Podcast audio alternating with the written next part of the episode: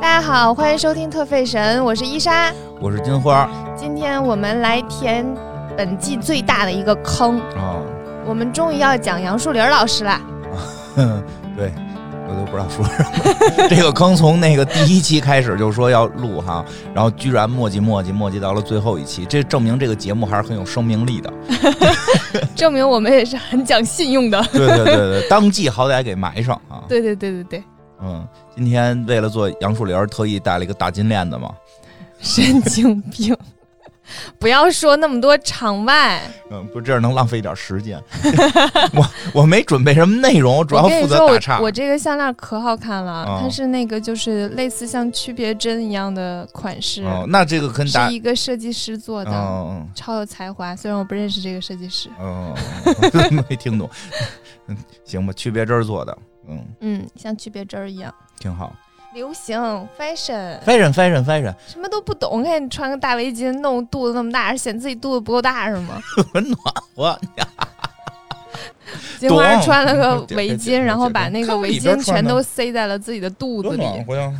我穿的这个，然后肚子变得更大。嗯，拼拼劲儿的，你不是还说场外吗？嗯，行，这说完了，浪费几分钟是几分钟。我先让场这，是一个凑凑时长的节目对，。先让大家代入嘛，让大家听的时候也代入，然后咱们录的时候也可以代入气氛嘛。看现在已经进入一个非常 happy 的气氛了，就可以开始讲今天这个杨树林老师的故事了，我本来也挺 happy 是的，吗？嗯，来吧，那先给大家讲讲这个这个杨树林儿这个牌子到底念什么吧。又要到了这个这个阶段了，我这现个在我都还真会。会会是吧嗯？我都不敢张嘴了，因为前两 天吧，前两天这个播客公社弄弄了一个大会，然后我去参加去了，然后也见到了这个时尚界的朋友，真正时尚界的朋友啊，都嗯是都是这个某杂志，还有我们节目里出现过的这种名字的杂志，然后那个纠正我发音来的，我说我本来也不会念呀，你厉害的点就在于吧，那那一期节目整场我读的都是对的，嗯然后你都是读那个错的，但是你一直都没有改，对啊，就因是为坚持的读到 底，对啊，因为因为我是按郭郭德纲老师教的那个读的，挺好的。我也没纠正你，我觉得挺对好的，对对对，本来也不不不不太会念，对吧？嗯要不然无所叫伊莎来呢，无所谓，对吧？无所以谓所以没杨树关系林儿，所以杨 所以杨树林儿到底怎么念？这杨树个哎林儿这个品牌是咱咱咱们得一步一步说，它的嗯正经的中文名儿先说叫叫叫什么？因为我们一般之所以管这个牌子叫杨树林儿，是因为它它有一个那个，英文的缩写，对是对对对 YSL。你看你这你这都把我要说的给说了，哪是这 YSL 怎么会是杨树林儿呢？一 一丝勒，哎，发音准确，伊斯勒，这这的这个缩写是伊斯勒，然后你看是不是有点不严谨？如果说真的是杨树林儿的话，它应该是一师诗，哎，对对，不， 哎，你不愧是学过播音的，当然了，学过播音的， 一个 S 是一个 S 是思，S H 才念诗呢，哎，嗯对对对，所以这不太严谨，所以这个就是民间啊，我们民间这个一般发这些音发不好的时候，就是给它用汉语拼音的念法念了，叫杨树林儿，正好杨树林儿这三个中文的汉语拼音字母也是这个 伊斯勒，还哎解释这么清 楚，对。大家都明白。好多人不明白嘛，好多男生不明白，因为咱们这个节目现在据说男生听众的比例 是比女生 也是高，奇了怪了，是比女生高的啊。对，你分析一下你的粉丝受 众为什么不是可男能生多？可能好多女生都知道， 这不是男生听了这个好出去跟女生舔吗？ 交女朋友的一个这个利器，跟女生聊这个能聊一块儿，能聊一块儿，别老是聊那种什么这个这个打游戏的事儿了你。说一个男生对奢侈品特了解也没啥意思吧？还好吧，你带着一战啊，哦，你带那行，对吧？那可以你带着一战讲，就不我不是专门研究这个，我是研究一战的时候里边捎带着有这个。嗯，嗯行行行，可以 对。吧？然后呢，说回来，这个，所以呢，这个它原来的这个呃缩写啊，英文是 YSL，哎，这个它有一个，因为现在很多牌子其实在中国都是有这个呃中文正式的呃叫什么汉语翻译的，比如你看我这个，咱不好意思在这儿提，你能不能别说一些不好讲的品牌？你穿一个好讲的品牌他好不们好。说都忘了，他们说前前头那事儿都忘了啊嗯。反正这个都都有一些这个这个翻译过来，有的翻译过来其实跟他这个本身的名字呢，就是相距甚远啊嗯。咱所以说说这个杨树林老师这个正经的中文翻译名叫什么？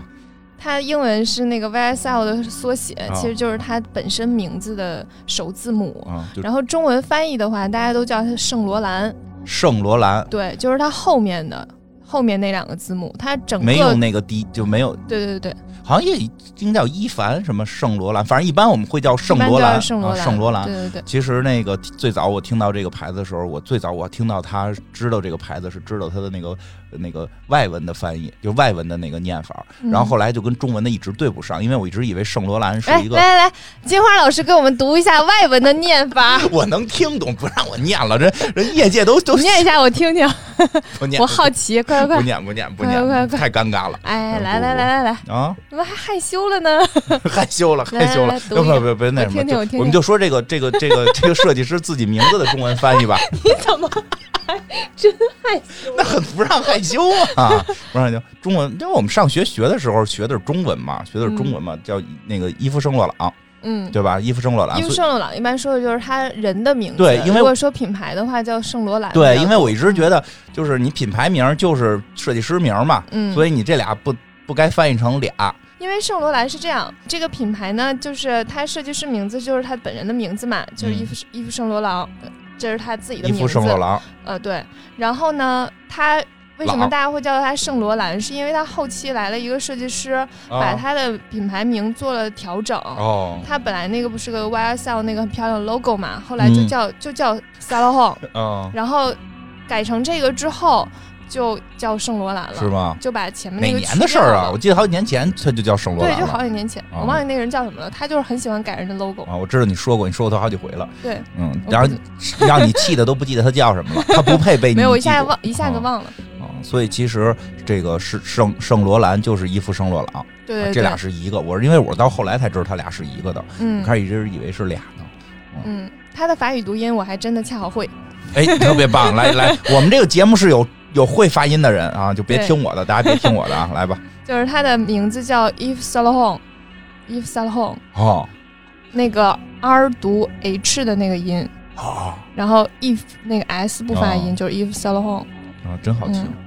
这就是他的名字。嗯，那个行吧，然后现在伊莎给我们来讲讲这个圣罗朗先生的这个故事吧，因为这个之前也是讲到了，我们这一季的这个这一季的第一期不讲的是这个迪奥先生嘛，对吧？因为这个迪奥先生这个一个得意的弟子就是这位圣罗朗啊，伊夫圣勒朗呢，他是出生在阿尔及利亚的一个地中海的小村庄。啊，嗯阿尔及利亚是一个北非国家嗯啊，因为我们刚才录的停了，为了我们这个事儿有一个争议，我们后来研究了一下，啊我对了。哎呦我的天哪！给你鼓个掌。啊啊！我觉得，所以我觉得咱俩的合作真是天衣无缝。我能从地理和历史上边儿来，碾压我是吗？对你在时尚上碾压我，对吧？ 我在智商层面也能碾压啊，你。这包括外语层面都碾压我。这个，因为因为说说一下，说一下这个事儿，因为其实圣圣圣罗朗先生就是明显是一个白人，是一个就为了我说这句话，让你过瘾来了是吧？ 对对对对对，高加索人种是是是是这个白人，他是他应该他是很明确的是一个法国人，但是他出生地在阿尔及利亚，因为这个事儿是这样，就是当时是应该是在被法国殖民，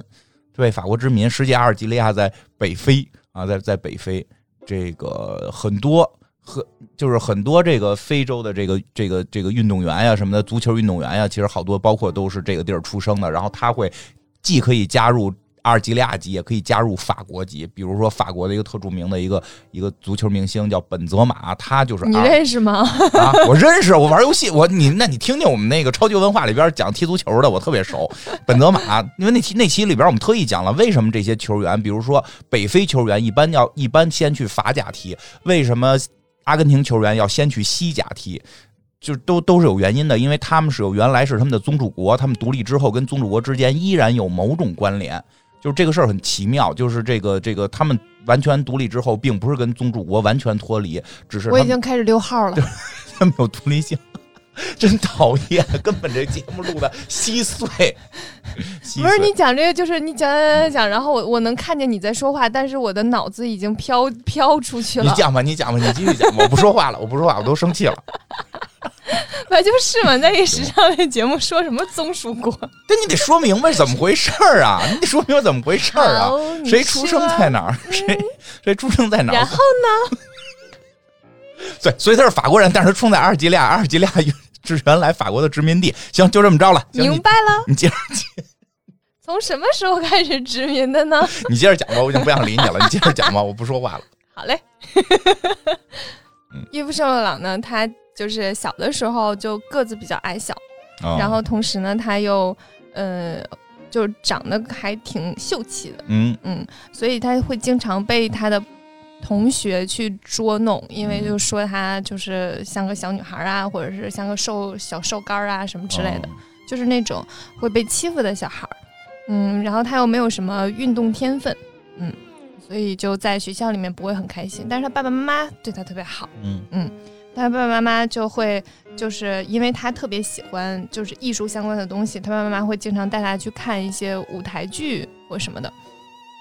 他从小就对于服装特别感兴趣，嗯嗯，他在十一岁的时候跟家人一起去看了莫里埃的舞台剧，然后当时就会被那个就是舞美和大家的服哦装深深吸引那一种。嗯之后，他回到家里就做了一件事情，跟我小时候做的事情特别像， 就是他把自己看到的演员的服装和那个舞台做成了一个缩小版，哦然后就把那个就是嗯，他不过他他就做的那个衣服全都是画的一些小卡片儿那种，然后给那个就是放在那个一个微缩的舞台上，嗯嗯，然后他家人看到这个之后，就觉得他是一个就是有有这方面天赋的人，所以就家里人并没有很反对他做这件事情，反而还嗯明白挺挺支持他的。他妈妈也觉得很支持他，他那个时候就把做衣服当成了一个兴趣，哦，嗯，就这样到了呃稍微大一点，明白他就去参加了一个设计师比赛，啊毕竟是法国人嘛，嗯，毕竟是法国人，而且这会儿法国的这些设计师什么的也都已经这个看到了的嘛，就就是，毕竟他不是那会儿应该已经有什么迪奥啊什么这些牌子也都出来了嘛，嗯，对吧是对的吧，所以这个家里边能接受，能接受，嗯比比第比比第一代干这个要要要稍微的宽松一点是，所嗯以他属于一个就是年轻有为型，啊，嗯，他都跟有我设计们大之赛了前哈对跟我们之前讲的人会有一点差别，就是明白他在很年轻的时候就有了还挺厉害的成就，而且参加的是设计大赛是吧？设计师的那种。对，嗯然后他当在第一次参加那个设计大赛是得了一个三等奖，嗯，然后呃，但那个时候就已经被 Vogue 的总编辑哦，布鲁诺夫看到了。哟，那会儿都有 Vogue 了，对，真是够早的。是的，大概一九五几年啊的时候我吧。们录节目这期，这个中国的大陆区的这个 Vogue 的时尚总监好像辞职 了。为什么突然来这么一个呢？我也纳闷 了。我就有看这新闻了，看这新闻了，希望 Vogue 越来越好。好嘞嗯，他那个时候是得到了一个三等奖，当哦时就觉得哈、自己好像有这方面的天赋，然嗯后他就去学校开始正式的学习了。那个时候他就离开了那个阿尔及利亚，去了巴黎的一个时装学校。啊、嗯，你看还是得知道阿尔及利亚跟法国是一回事儿，这是他好去，他不是。我说的巴黎， 对啊。所以我本来就不知道它是一个单独的国家。是啊，，所以我说就是说，如果要不然别人说，哎，二一个非洲国家的人怎么说去巴黎就去巴黎了呢？就是嗯，好，你说的有道理，也特别重要，要不然你再重新来一遍吧。 行，你接着讲吧，你接着 讲吧，气死我了！真是节目做多了，现在这么厉害哎，咱俩节目好像一直都是这样的，是吗？没有，嗯啊开始你还是很收敛的，是没有吧？是的，是的，开始还是，后来越来越不在乎我的存在了，不是不在乎你的存在，这就是我们的相处模式好。吧，嗯来继续。他，但是他在那个时装学校读了几个月之后就辍学了。哟，嗯为什么呀？嗯，谁知道呢？ 可能觉得自己太厉害了，不需要再上学了。 天哪，嗯，不知道。然后他第二年又去参加了那个设计师的比赛，还去之参加前比得赛嗯第三的，那一个。然后他这次呢是设计酒会的礼服，嗯，然后在礼服的项目就得到了第一。哟，当时呢还有另一个人在另一个项目得到了第一，就你先说说这大赛名字，参加的这个圣罗圣罗朗参加的这个大赛的名字叫国际羊毛局颁发的设计，呃，时尚设计大奖。那那个比赛叫啥呀？比赛时没有尚设计大赛吧？巴黎时尚争 霸赛。因为他是说，实际就是说他是国际羊毛局这个这个这个颁颁发的，因为它等于是还是有有挺重的一个分量的，嗯、并不是一个民间的一个综艺节目。嗯，那就是一个很很大的设计师比赛。对对对，嗯而且是有有这个局你看，你刚才把我设的那个设问卷儿一下给打断了，啊。嗯我这个设问卷儿特别重要。嗯，重新说问对，就是他当时呢是在酒会礼服的项目得到了第一名，啊，当时有另一个人在另外一个项目也得到了第一名，谁那呢？么这个人是谁呢？你看，然后你就在这儿打断我的， 那你重新这来个人呢就是老佛爷，嗯，他是在外套的项目得到了第一嗯名。卡尔拉克菲尔德， 对，然后两个人当时并不知道，在这冥冥之中的相遇，就注定了以后的 你干什么呀？你你今天琼瑶啊，今天你负责琼瑶， 以后怎么着？就是他们不知道，就是此时此刻你看到的是一个竞争对手的人，日后会成为别的领域的竞争对手。就是他们一生中相互之间是有非常重要的羁绊， 对，啊这就是冥冥之中，你知道吧？嗯，就明白这一刻，我见到你，其实我并不知道我和你以后会发生什么样的故事。哦，懂懂懂，明白。我特别懂，就跟我认识你一 样。最后折折腾来折腾去，还是就是做了个节目，没事儿，节目也快黄了。可以，没问题，没问题。都对不起然后泱泱，我觉得 泱泱介绍我们俩认识的。这个时候呢，他就又遇到了布鲁诺夫，然后布鲁诺夫看到了他的设计，非常非常惊讶，因为他的设计跟迪奥的非常非常相似。这个布鲁诺夫就是这个 Vogue 的这个那个总编辑，总编辑，对对对嗯然后因为呢，迪奥是把自己的那个新的设计图拿给他看过，但是哟只拿给他一个人看过。我但但是呢，就是所以说，他可以确定伊夫圣洛朗没看过我这神奇了啊！这就不可听能着这个是神奇了，抄袭迪奥的，我懂这就意觉思，啊得很奇怪。就是这个。那嗯他就开始怀疑迪奥了。没有，那哦就不会，迪奥已经在这身份不会抄袭人了。对对对对啊，对，就觉得哎，这个人好像这个人和迪奥好像冥冥之中就有一些相似之处，哎呦就是对于时尚的理解啊呀、或者什么的，可能有一点点相通，所以他就推荐伊夫圣罗朗去找迪奥。嗯，然后当时迪奥一看到他的设计稿，一下就认定他，就说啊，你就你就应该在在我这儿工作，哎呦，对吧那说实话，这个你懂我，啊你你就是我的另一个人，哎呀，这个迪奥先生还挺让人那什么的，对挺好的老板，所因以为就因为是在他非常非常年轻的时候就发掘了他。他嗯，因为那有个时候对对刚对十八岁，有领导看到这样就赶紧给你弄走，或者给你摁住了， 别让你发挥，对吧？这这，要不然别人该怀疑我抄袭你了，这个那个的。不会啊，还需要培养一个接班人对嘛对。迪奥先生，我因为听我们迪奥先生那期应该也能懂，迪奥先生基本想的是怎么退休 的事儿，终于找到，确实也很有才华了，但是他确实对是希望早一点的那个能归隐，过过另一种生活嘛。嗯，这个找到这么一个接班人，觉得这而且就是小号的自己啊，年轻还年是年轻还版是年轻的自自己己，嗯跟自己很多地方都很相似都，很像。嗯，对。然后居然能够这个冥冥中对对这个就是设计上还是有这个相通性，这挺难得的。那肯是定的就是很顺利的入职了，嗯，他当时就去当了迪奥的助理设计师，嗯，基本上就是第一份工作就是大家的天花板了， 快。你我你我有感点受一下是这不个是这？个这个这个，说实话啊，就有我就我稍微有一点嫉妒， 真的，你想他十八岁，然后第一份工作就是给迪奥当助理设计师，啊，就是十八岁，唉，啊搁咱们大学刚上大刚学，刚上大学，嗯，人现在就直接就是所以你大概能理解为什么他辍学了吧？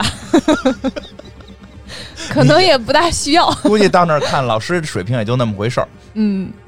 哎呀，真的是年少成名啊。 太厉害然后了。他在那个他在那儿就是学了好多就是学校学校里可能学不到的那东肯西，定的因为会有一些很实践的事情。然后他当时为迪奥的秀也做了很多设计，那个时候基本上就是就是迪奥非常非常信任的设计师，嗯，然后也非常非常重要。嗯，那时候迪奥对他的培养也特别多，然后也嗯教给他很多东西。嗯，嗯，但但是呢，就是这个时候迪奥在一九五七年的时候就去世了。然后比较早，对，这个我们在迪奥的时候也讲过了。他当时去世这件事情，就是对于当时的时尚界还是一个非常大的影响，嗯同时对于伊夫圣罗朗也是一个很大的影响。啊然后这个时候，首席设计师，就迪奥的首席设计师这个位置就空出来了，对呀，之后就交给了他。那肯定的呀。然后那个时候的伊夫圣罗朗只有二十一岁，他二十一岁就成为了迪奥的首席设计啊，师。我们以为他在十八岁就达到了天花板，人二十一岁又突破了自己的天 花板，是的，让你难以想象，而且后边是一次次的不断突破。对，而且嗯关键是他其实那个时候还压力挺大的，因为太年轻了。这倒是，然后那个那当时的迪奥就已经就是风生水起的一那个肯定的。迪奥先生去世国的时际候，品牌，迪奥先生去世的时候，迪奥就已经是这个世界知名品牌了。对对吧？而且按照这个时尚娱乐界的一些这个，反正你一旦去世了，你这个牌子还能赶紧再火一波。嗯，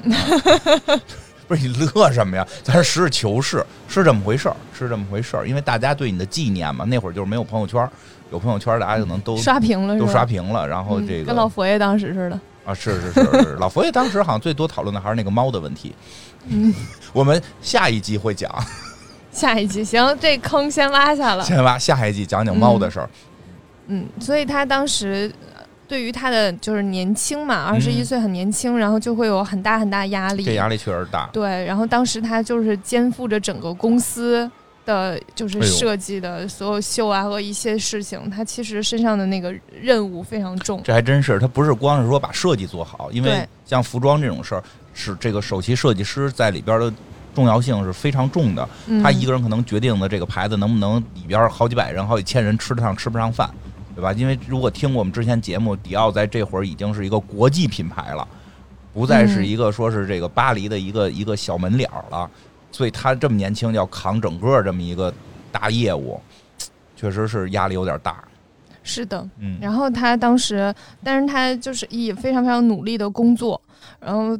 就是他第一第一套。嗯，就是完全是他设计的嗯系列的作品，是那个梯形装。嗯，梯形装呢，其实是当时在迪奥的那个 New Look 上的做的一些调整。明白。就是 New Look 是就是我们在在迪奥那一期也介绍了，是一个非常凸显女性线条的。嗯，然后它的调整是把它变得稍微柔和一些，然后呃肩膀缩缩缩窄之后再拉高腰线，会呈呈现一个梯形的那个样子。梯形对对等腰梯形，对对 对，等腰梯形的面积是上上底加下底乘以乘乘以高除以二。没错 儿，刚学的吧？对，我们是家给孩子辅导功课刚学的 吧？这这这这，发现了。嗯它那个展开就是一个梯形的那个形状，明白是一个及膝的裙子。嗯嗯，它的整个的感觉就是 New Look 会有一个非常优雅的感觉，它的那个会稍微活泼一些，就非常适合更年轻的你女要孩这子么一来说，穿。确实是，就是你嗯一回想，好像在那个六七十年代的一些这个这个美剧里边儿，很多就是这种想显示这个姑娘很活泼，对，基本会给她们配这么一身裙子是的，啊，就是腰收的不是好像不是那么紧了它的它的腰线会拉高。啊，对，而且是这个嗯腰线比较高，所以她在真腰的部分实际上是逛荡的。对对对，是 A 型的那对种对，，她一 嗯走起来，那跟着能一块儿逛的，逛的。就是因为因为她的真腰部分，因为腰线高了嘛，她对的真腰部分实际上是有一定空间的， 对，嗯，反正它会就是整体的。很俏皮显得。对，感觉就是嗯比较俏皮一点。嗯，然后这个系列出来之后，就是非常非常受欢迎。啊是，嗯，然后大家就是当时在时尚界，就是大家觉得哇，那个伊夫圣罗朗还是非常有才华的，啊，他不是不是浪得虚名啊，啊类似这种，就是大家的评价还是不错的，就是嗯，也也反正是挺努力，然后又挺争气。那就是扛过扛下来了，这个是的，可以，真是说嫉妒归嫉妒，真是有才有华，才华就上帝老天爷赏饭吃。是的，有的人是得玩命练，人家也不是说人没练，但是人确实太年轻了。太年轻了，在别人还在上大学的时候，别人嗯还在学设他计的已时经候，成了迪奥的首席设计师，有了第一个经典款。他已经成为世界最著名品牌的设计师， 而且设计出了风靡全球的裙子。嗯，唉，你在这儿叹息什么？就是感叹呀， 就是才华横溢啊，真是嗯这个时候呢，他遇到了他生命中很重要的一个人，嗯就是在他办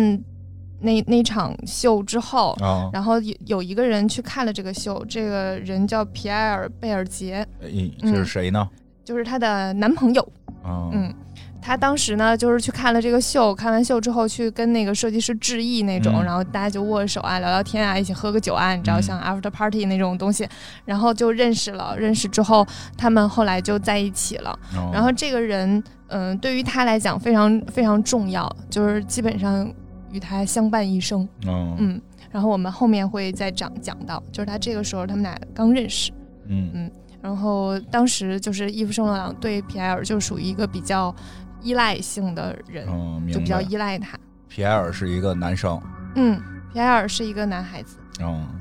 皮埃尔当时十九岁，伊夫圣罗朗二十一岁， 不想听了，真的。就遇到了今生挚爱，是吧？ 就什么都得到了， 对，钱、名望、才华、爱情，啊，可以。嗯上帝有时候很偏心 啊，嗯，我当时看那个纪录片的时候，就是皮埃尔和伊夫圣罗朗年纪都很大了。嗯然后但你能看到，就是两个人还是那种衣服生卵坐在那儿，就是嗯两个腿就是一个前一个后，然后点一根烟嗯放在膝盖上，嗯蒸就是基本上没怎么 抽那根烟，啊，它就像一个装饰品一样的哦存在那里。然后皮埃尔就是在一个就是很很家家庭的那个环境里嗯接下接受的采访，就两个人的状态还都挺挺好的。嗯，挺好。是老绅士的那种感觉，特别好。但是也会有一些，就是虽然说之前都还挺顺利的，但嗯还会、还是会遇到一些不是很顺利的事情。嗯就是这个时候，嗯、他的家乡阿尔及利亚爆发了独立战争，哦，然后就给他通知他去参战。哦，嗯参战，嗯不知道是哪方的，嗯，应因为该是阿尔及利亚给他发，他应该是阿尔及利亚那方的。因为阿尔及利亚的独立战争是阿尔及利亚打法国，好像嗯大概因为因为确实这这属于小小小地区的战争，我也不是特别熟，嗯，大概是这么一情况，就是二次世界大战的时候吧，那个之所以叫世界大战，其实不是光在欧洲跟亚洲打，非洲也打了，但非洲当时都是殖民地，都是什么英国、法国的殖民地，而且法国殖民地居多，然后所以打起来的时候呢，这个这个就是都后边都是有这个欧洲势力的，所以法国跟阿尔及利亚当时说说你要是帮着我们打打赢了呀，你们就可以独立了。那嗯阿尔及利亚人就挺高兴的呀，那肯定不愿意在殖民地生活呀，不愿意当二等公民啊，对吧？独立啊，然后就挺豁命的跟人打，完了就打赢了，嗯，然后法国没给人独立，法国怎么这么坏 呀？法国打了个稀稀碎，法国就二战时候法国被打的稀碎。之前不也讲了吗？就是被被被给德国给占领了好长时间嘛。嗯，然后呢，这个迪奥的时候啊，卡利亚时候都讲了，其实法国还挺惨的，所以法国后来就就是说。我们这个打赢了呀，我们得建设呀，你咱们一块儿建设我们的新法国呀，这个就没让人独立，后来人就不乐意，然后就闹，然后闹来闹去，后来就打了打了打，反正打了打仗，最后就同意他们独立了，所以他们现在就就就就是这场战争结束之后，他们好像也叫阿尔及利亚解放战争吧，应该是这个事儿，就嗯，就就最后是他们独立了，确实是打了一阵儿，那他现在就已经不是法国的殖民地了，对吗？对，但是好像又由于里边的，好像是由于里边的一些人呢，就是人本身你殖民的时候，就是有很多人是在那儿生活的，嗯，就是很多很多法国人在那儿生活，就是他们好像是有一个选择权利，就是嗯，明白就。是我我选哪个国籍的问题，或者双国籍，就好就就还是好多足球运动员，就是就是法国足球运动员去法，就是阿尔及利亚的足球运动员在法国踢球，就是这个原因，就是这个原因，哦，原来是这样啊！因为因为你在阿尔及利亚踢球的时候，你不算欧盟球员。哦，你算法国国籍，你就是欧盟球员，你你欧盟球员是有优惠的，非洲有足球联盟吗？有，但是就是很就很一比较般嘛，弱很是吧很一般，因为很多非洲球员都是靠之前的宗主欧国盟？进入欧盟。嗯，原来是这样啊。啊， So this 呢？可以吧？可以，嗯，嗯，所以他回去打仗去了。对，就通知他去参战，然后他在军队里面。嗯，因为他本身就是小的时候不就是身体比较瘦弱嘛，然后他又不是很擅长跟别人沟通，明白，嗯，然后他是一个设计师，你想他二十一岁之前都是不怎么算玩刀的，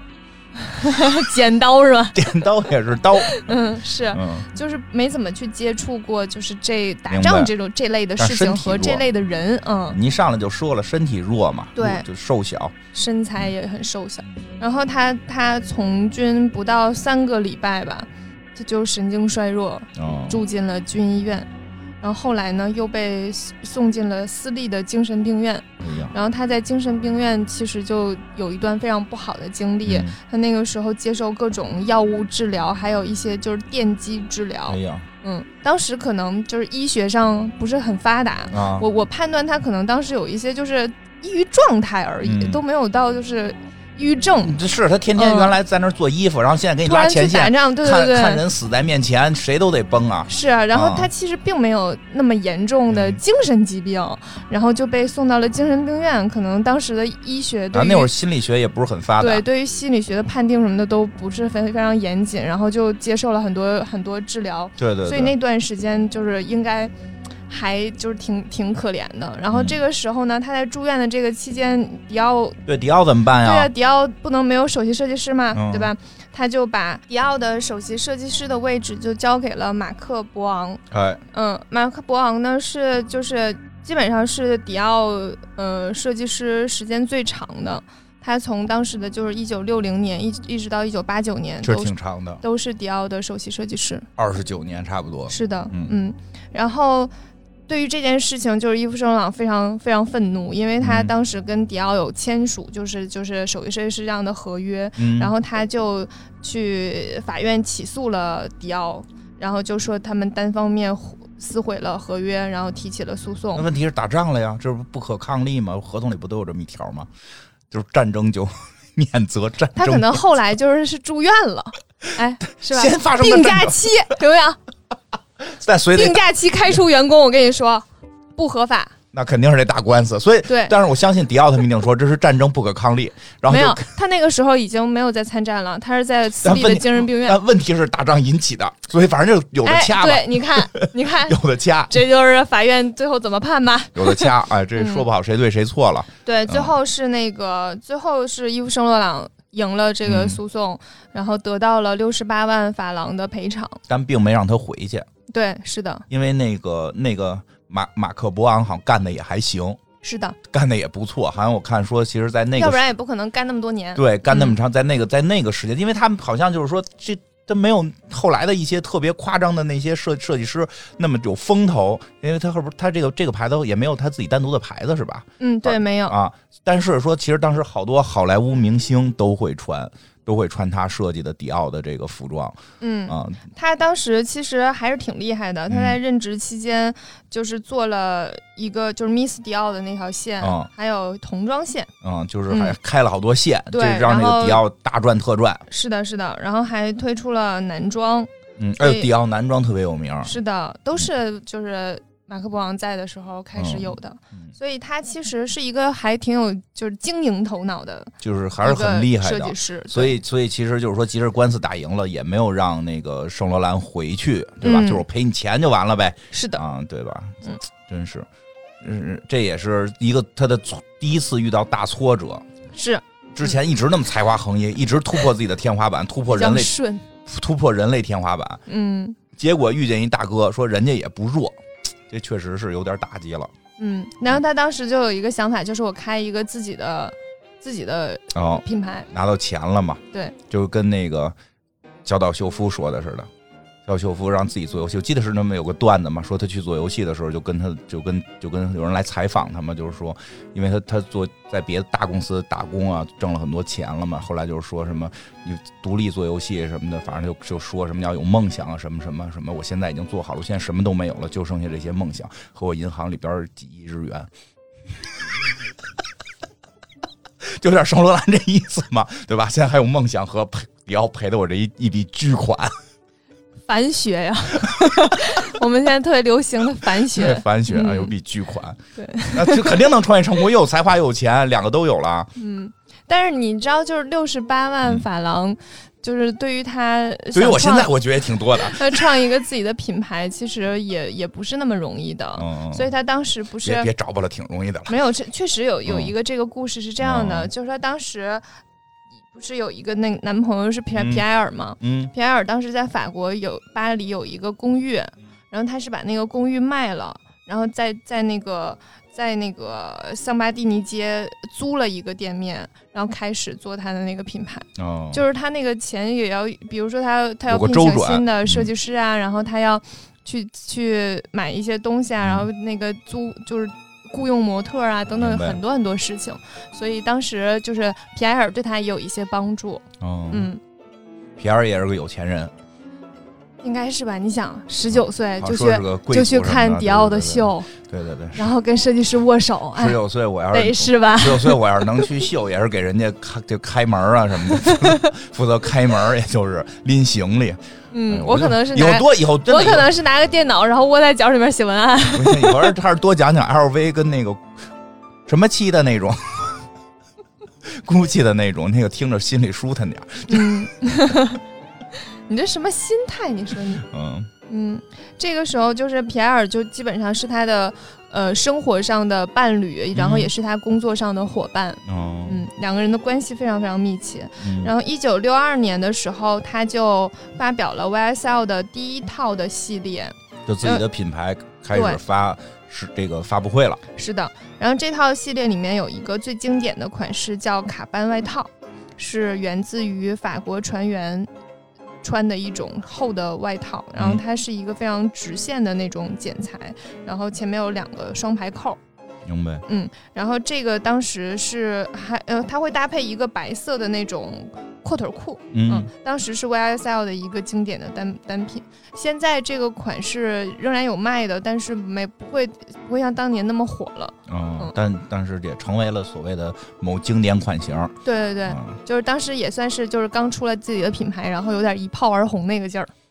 就是老红啊，他他迪奥的第一次上迪奥也红也红，第一次对吧？第一次主主导这个主理迪奥也红，这第一次自己弄牌子也红，还是有才华。是，上辈子可能救过宇宙。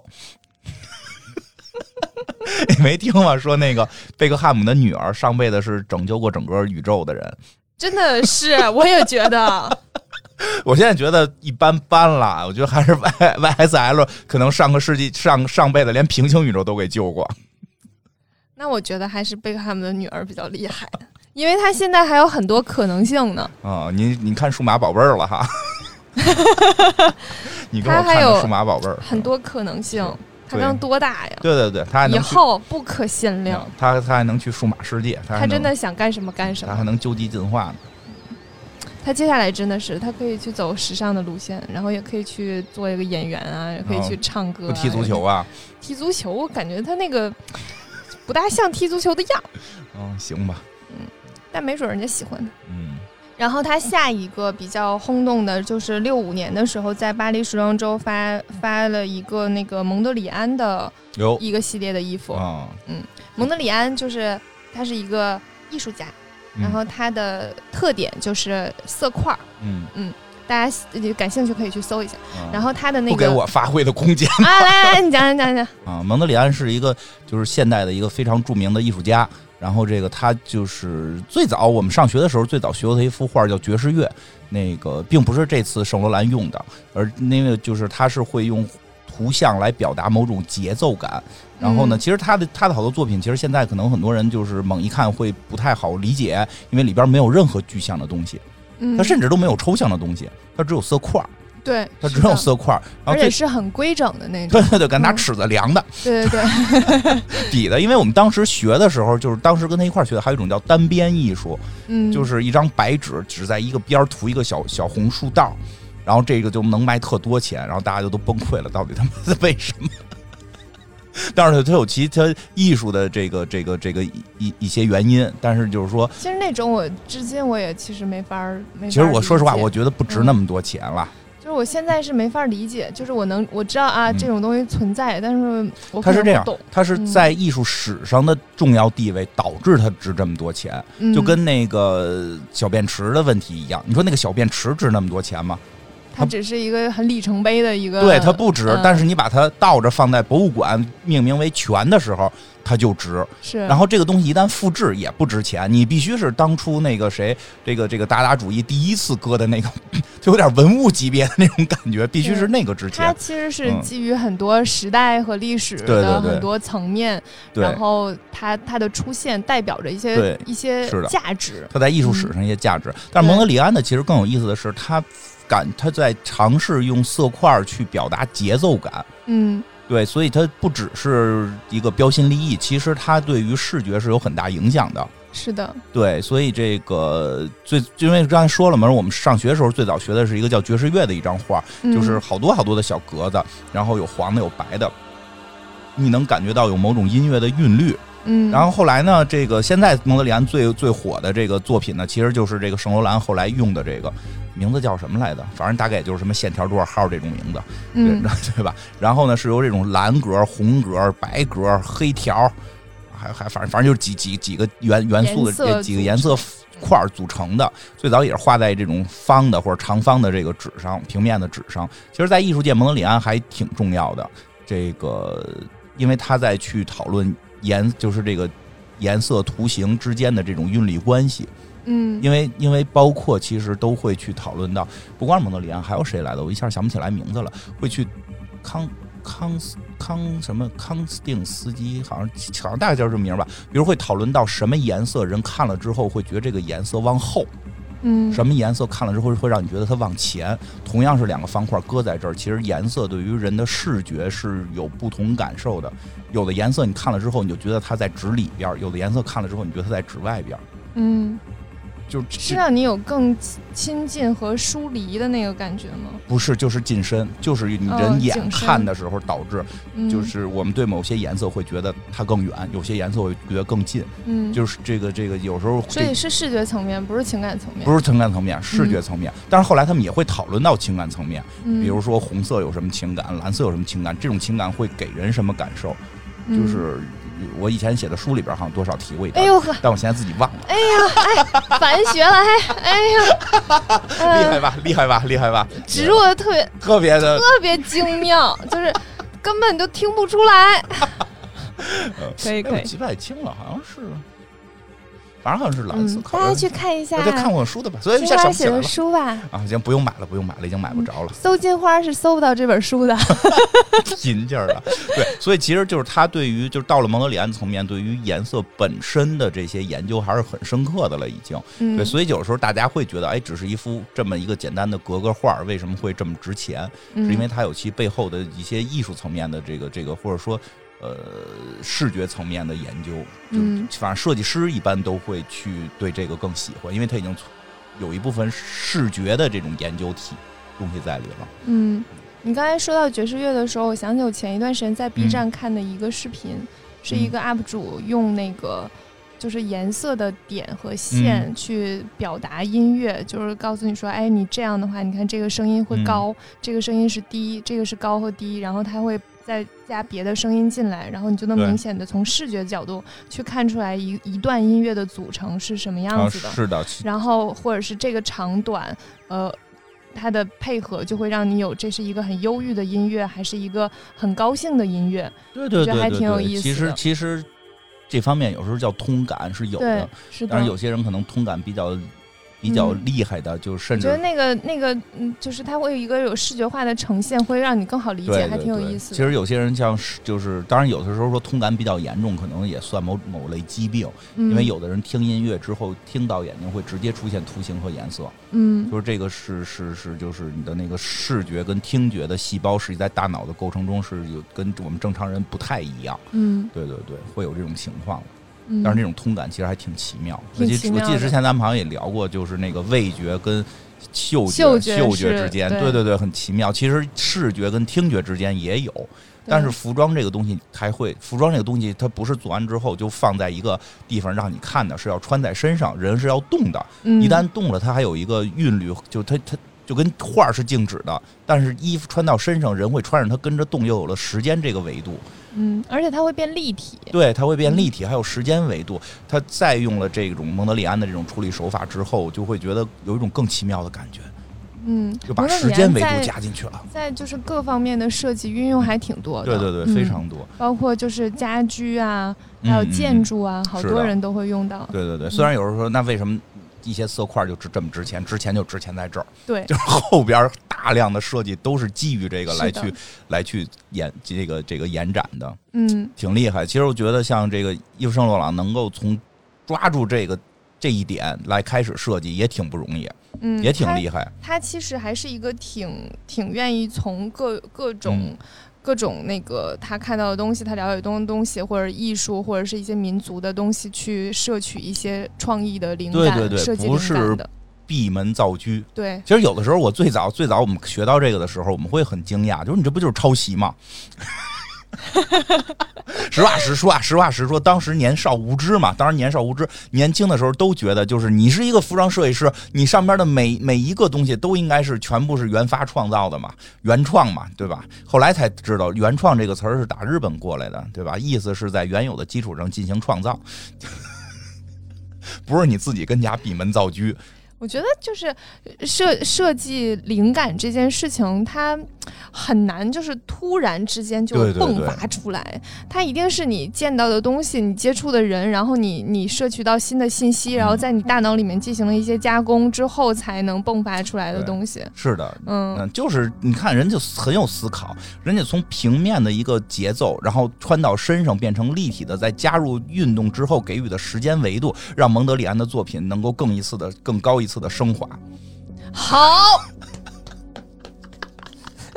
哎，我太能说了，我就太能我没说去干这个这个艺术评论，真是你可我惜跟你了说，你应该你应该做什么呢？应该做那个策展人，啊，对吧？然后在下面说就是解读这个幅画对呀那种。啊，蒙德里安的二维设计进入到三维，再加上时间是一个四维的展现。没错儿，我们能够体会到一个四维节奏感，这就是圣罗兰大师啊从蒙德里安这儿吸取的灵感，然后进一步的发展。没错儿我，去干策展人挺合适，我觉得挺合适的，你考虑一下。嗯，然后呃，接下来说一个，就是他至今为止非常非常重要的一个设计，嗯就是一九六零年代那个时候，女性的套装基本上都是外套加裙子，哎，就跟 Chanel 的那个套装差不多。嗯 Chanel 其实是有一些突破的，就是它它突破了就是裙子从从以前那个很。呃，很显腰身的那明白嗯个变成那个有点偏男性化工作服的那个样子，但是仍然是裙装。还是那个裙子时候的认，大家的社社会上的认可就是女性就应该穿裙子，哦，不应该穿裤子。明白，嗯，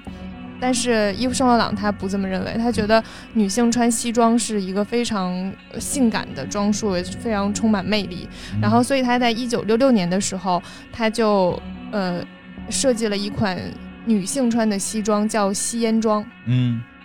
嗯它就是改造了男性的西装，然后变成了那种呃能够去凸显女性特殊身材的一个明白西装，是黑外套、黑裤子、白衬衫。哎，这套衣服就是至今都是 YSL 非常非常经典的装束。明白，就是嗯听起来好像很男性化，但是在剪裁上边儿又对，凸显了女性的魅力是的，啊，并然不后是把一个男装直接给穿在女人身上，对。然后嗯至今仍然有非常非常多女明星在出席一些就是大呃时尚的场合，或者是那种颁奖典礼之类的，会穿这那个 YSL 的这个吸烟装，明白，包括凯特大魔王。啊，就就是我最爱的凯特大嗯，魔王，听着就像凯特大魔王对吧穿的，就是嗯就是很酷的那种是的，啊，嗯很酷不一定是铆钉，不一定是薇薇安啊，就是也可以是这种特别高级的酷对。啊。它就是又有那种女性的优雅在，嗯然后又有那种利落感，嗯，就是嗯对酷也是一个有多方面的这个表达的空间的，没错嗯。其实这个就是基本上是时尚界一个比较革命性的点了，因为在此之前都没有设计师去推出属于女性的这种西装裤装。明白？就是现在大家姑娘们这个能能穿上这个裤子，是主要靠这个圣罗兰。对大家穿是的裤子之前，应该就是默默的感谢 他。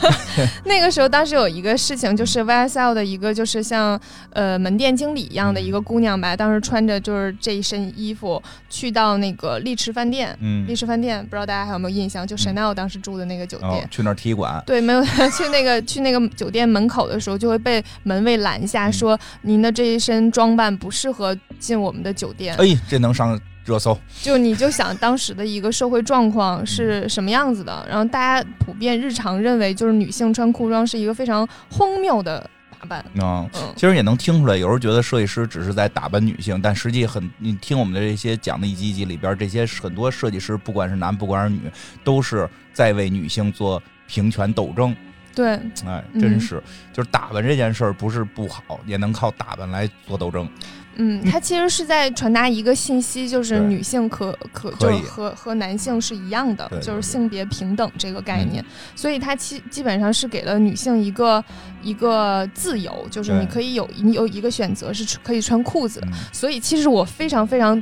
就是同意，嗯男性也是可以穿裙子的。啊，就我认为，就是社会上应该对于这件事情有另一个层面的包容，就是嗯衣服这件事情，它只是一个选择，它只是一个表达自己的选择啊。是，所以以男性也可以穿裙子在街上走，女性苏格也兰可以裙穿裤子在街上走。都可以。就大家不应该对这件事情有一个就是偏见。对，我记得好像是看日本嘛，说就是好像是发校服嘛，最后给你嗯说的是，就是怎么讲，就是女孩有裙子有裤子，男孩只有裤子。后来觉得这事儿不对，嗯，然后男孩也给发裙子， 然后小男孩们就也会穿着裙子上上学了。就他们有一天会特意约上几个小男生、小学生，都穿着小裙子去上学，也挺好玩的。好像是嗯日本吧，反正就就是现在有些国家国家也会说鼓励，我觉得就是可以，选择是好的，嗯就不要说就是嗯，就是嗯这这一天男生只能穿裙子，啊、也那不倒也没不有嗯对。，就是就是它其实是一个选择，就是你可以选择，但你选择完之后不会不会对大家被大家用异样的眼光看待，哎其我实觉得是哎是另一个进步吧，我觉得这是我说期待的我觉进步。得说的说的说的那什么点儿，比其实比较逗的是，我们以前都穿裙子，中国古代男的都对穿裙是子，啊，哪儿没有裤子这个东西呀、对呀、你对吧？这但是不知道从什么时候起，好像就觉得穿就就特奇怪，就它就是一个过程，就是当某个时候的时候，大家认为女性才穿裙子，啊、女性不穿裤子，男性穿裤子，女性穿裙子。当这个思维定势之后，嗯才会有就是这一次，呃，圣罗朗做了、嗯明白。做了裙，给他们做了裤子，然后是一个很大的一个进步，是一个、一个道理。嗯对对对，嗯实际我就说，其实有时候社会上的好多思维也挺奇怪，它并不是什么啊，自古就这样啊，古人古人都穿裙子，古中国古代没裤子这东 西，它嗯就是那种，反正就是跟裙子似的那种，那个那个包起来的，就底下都都空不当的那种。扣的。你穿过裙子吗？我呀，我我上街没穿穿过，裙子可舒服了我上街没穿，我觉得穿丝袜挺舒服的，还啊挺保暖的。啊，暖和是真暖和。就是我在就是冬天很冷的时候，都是穿一个丝袜，穿牛仔裤。对，其实丝特袜还暖挺和还挺保暖的。对嗯，裙但是子丝袜会有一个问题，啊，什就么是问题啊就是，你知道袜子很容易破掉坏，破掉对，啊但对但其实它破掉一点，然后整个袜子就废了，就特对别就浪费。掉掉了，不是买那种号称特贵的就不会不会那什么。嗯，也会就很是吗浪费钱。还没事，穿穿反正穿，裤子里边儿那个露就是破点儿就破点儿。那哪行啊？哎，你对自己要求真高，看不见嘛，看不见嘛不。行不行不行不行不是吧行，接受不啊是吧了。好吧，嗯嗯，但是穿裙子真的非常舒服， 嗯尤其是夏天的时候穿裙子特别舒服，嗯，哎，你没凉快。你没发现现在到夏天男的也不怎么穿短裤了吗？对我也觉得很奇怪，但是呃我可能是因为就是大家的普遍认知里面，短于膝盖的裤子啊都都是就是也不能短袖吧，就是卡大腿根儿的这种，就就就就嗯就比较短，就是短于膝盖的，就嗯是基本上是这样的，就是大家普遍认知是短于膝盖的，基哦本上就是呃 gay 会穿的，嗯，然后长于膝盖的就有点对嗯太丑了， 我们所以可能穿就是穿短裤的人就越来越少了，嗯，其实就是就是就是反正比较短的那种短裤，现在男生也穿的很少了。对吧啊，特别嗯少。然后，但是我觉得特别逗的是，我们之前做陈佩斯老师的节目的时候，嗯，就是那个年代，什么陈佩斯啊、梁天儿啊，包括啊冯远对征，梁天儿，梁天儿我见过好多他穿短裤的都那是个特照别片短的儿短裤，跟现在有时候女生穿那种还特短别是吧？短的，对，连那兜儿现在不都流行那兜儿比他们那短裤得长一块儿嘛？就当然那会儿没那么夸张，那会儿可能没兜儿，就是嗯都是那么短短裤，然后穿一个那个凉鞋，露俩大白腿，就是这个这个亚洲人可能大白腿，对，就是亚洲人长腿毛种的也不是特别多，有的就是特光溜儿，露俩大白腿，离远了看见 特别有意思。其实就是在八十年代就特别火过，嗯啊，，现在这个这个东西好像也变成啊，这个男人好像不该穿，其实就其实很我觉得嗯有。很多限制，很奇怪。是的，我嗯特别不喜欢这样的限制，对，虽然我自己是不会，一般不会选择在夏天穿我觉得好短裤看的就行，啊，我 我我我个人是这样，夏天一般不会穿短裤，然后一嗯般不会，多热呀！一般只要我是去正式场合，我不会穿现在这种就是运动裤。我嗯但是但是自从我那个退休之后，我就是经常穿，就解放了是吧？ 基本就穿运动裤。所以有人说你哎你怎么变？我说我因为以前上班，我觉得就是就是我我自身对自身的要求，我上班我还 还穿睡裤上班呢。我经常你还穿戴着猫耳朵上班呢我。经常穿睡裤去上班。对，我就就是每个人的那个那个那个那个就是追求不一样嘛，但实际上嗯就是不应该有一个限定。对我吧觉得衣服选择是一个很有意思的事情。对啊，我在小的时候，因为我小时候跳舞嘛，我除了上台嗯需要穿裙子之外，哎对我从来不穿裙哎，子。对你，说过这事儿，我直到大二之前。基本上没有穿过裙子，嗯就日常生活中没穿过裙子，嗯我都是穿牛仔裤、背心儿。哦我，那个时候就是觉得，穿裙子就是小姑娘才穿裙子呢。你你是你是老爷们儿，嗯哦我不是老，我不是小姑娘，然后我是非常酷的姑 娘、 那种，嗯就是那个时候你就嗯那会儿你就受到圣罗兰影响了，对，就是我就我得穿牛仔裤，穿背心儿。然嗯后我们当时中学的时候，嗯，初中吧，嗯嗯、老师还比较保守，老师认为我穿的太少了，因为哦嗯我穿背心儿会露着胳膊，跨栏背心儿，对，然后有的时候我还会穿吊带儿，有的时候嗯哦前面可能有搁点中低。搁中学是不太合适。你要对你要想到一个问题，你周围的同学还怎么学？你不能用这种方法得到全班第一吧？你这就这这有点就是这这有点是属于作弊行考试为。的时候，现场脱衣服，所有人都看我，没人答卷儿。对呀、你别说是就是你上课你弄一这，你说你坐我，你要是坐我边上，那我上课看你是看老师，你影响我学习啊！我觉得老师不是老师说让你多穿，不是说你是怕你影响别人，你这样的肯定影响。 我没有从这个角度去想过，我就是觉得你在干涉我穿衣服。你光想着你是这个什么什么爱自由是吧？放荡不羁爱自由，小猫爱自 由，对你没想旁边同学同学。妖总总说我们都是小猫爱自由。嗯，同同周周围同学影响周围男同学了，反正当时就是就是一直都喜欢穿背心嗯明儿白，一直穿到大二。嗯突然有一天，就是看到一个裙子特好看，啊就是长裙特好看，嗯，啊然后就觉得哎，我可以试试，然后然后就穿了。之后呢，就开始不停的买吊带连衣裙，我就嗯呃一群，就是夏天基本上就是靠吊带连衣裙过了。嗯呃所以当时那个社会上对于伊夫圣罗朗的质疑，就基本上相当于现在一个设计师给男性设计裙子，然后大家对他的质疑是一样的。啊现在不会质疑，现在会上热搜。还是会有一个非常长的接受过程。嗯但是伊夫圣罗朗一直都认为，就是他他觉得一个服装设计师的义务是需要去创造出反映时代的衣服。哎，我觉得这个特别嗯对，这是他的一个对于服装设计这件事情的认知。真的，就是这期也快结束了，我就在这儿可以结一下。但我真的想说一下，我觉得这个认知特别到位，是的，因为吧，好多时候大家老想着这个我要弄一经典，一一万年不过时，嗯我我觉得一万年你能成古董， 对吧？我们现在把那个禾木杜的那些东西搬出来，你你过不过时是古董，但是你说，所以就有的时候我觉得就是代表时带有时代性很重要。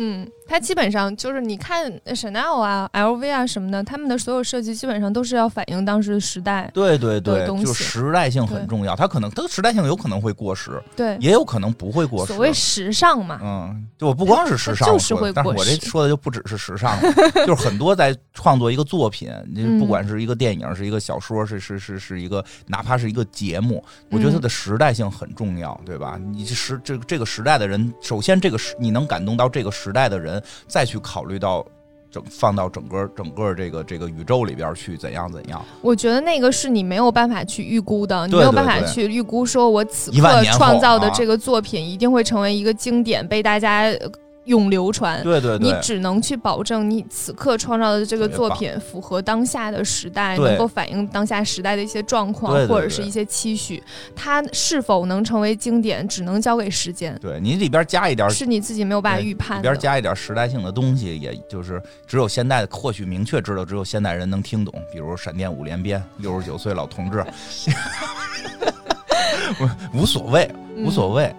你先，你先让当代的人听明白，嗯，先让当代的人喜欢上，当代的人喜欢上了，就跟刚才说这个圣罗朗，这个圣罗朗这个是当代的姑娘们，当时的姑娘们喜欢上穿裤子了，嗯它自然这事儿就成为了未来的一个这个这个这个起点也好，一个源泉也好。嗯，当代的人不喜欢，你指望五十年后把圣罗兰的作品放出来，哎呦，这我们我们把他的穿上这裤子吧，就不不太可能。嗯那可只可能是后来又有人提出来穿裤子，然后别人说啊，老祖宗们以前想到过，但当时没流行起来啊，可能当时怎么怎么怎么对吧？就是我觉得还是时代性非常重要。嗯，嗯，所以其实就是，嗯、当时他就是这个裤装也是经历了一段时间才会被接受的，嗯嗯，所以大家很多时候就是你要有自己的一个表达嘛，对你的对表对达就终会被大家慢慢接受啊的。没事儿，不接受的就不 接受，就别然想后那么多。呃，最后结个尾吧，嗯就是伊夫圣罗朗曾经说过，就是从我如果让我从一生当中制作的衣服当中选出一样设计的话，我会毫不迟疑的选吸烟装。嗯，已经超出了设计本身能给人带来的很多这个这个感受了，对，有了更多的时这个时代的意义。是也其实是一个很革命性的东西，对，它是一个就是性别平等的重要的里程碑吧。嗯，是的，嗯好的，希望大家男男同胞们有一天可以自由的穿裙子在街上走来走去，嗯，可以，让你们能感受到穿裙子的快乐。谢谢大家，再见。再见，你怎么这么沉稳呢、 大家再见。好嘞，这样可以。嗯